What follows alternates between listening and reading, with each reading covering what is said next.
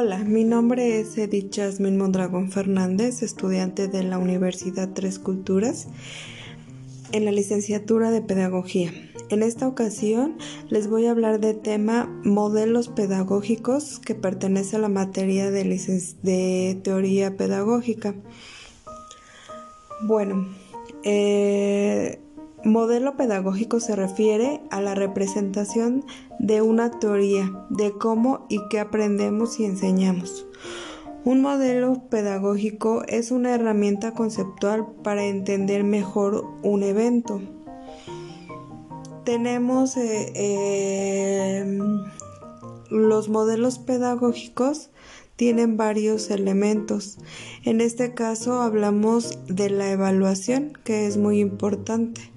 Eh, en esta, los más importantes y los que, los que practican la evaluación es el modelo tradicional, el modelo activo, el modelo pedagógico conductista, el modelo cognitivo y el modelo social. También eh, tenemos que para la pedagogía tradicional existe la teoría conductual. Para la pedagogía activa, la teoría constructivista. Para la pedagogía conceptual, la teoría cognitiva. Y para la pedagogía marxista, la teoría histórica o cultural. Eh, para el modelo pedagógico siempre nos debemos de hacer unas ciertas preguntas, las cuales son a quién y eh, cómo y qué, y qué enseñamos.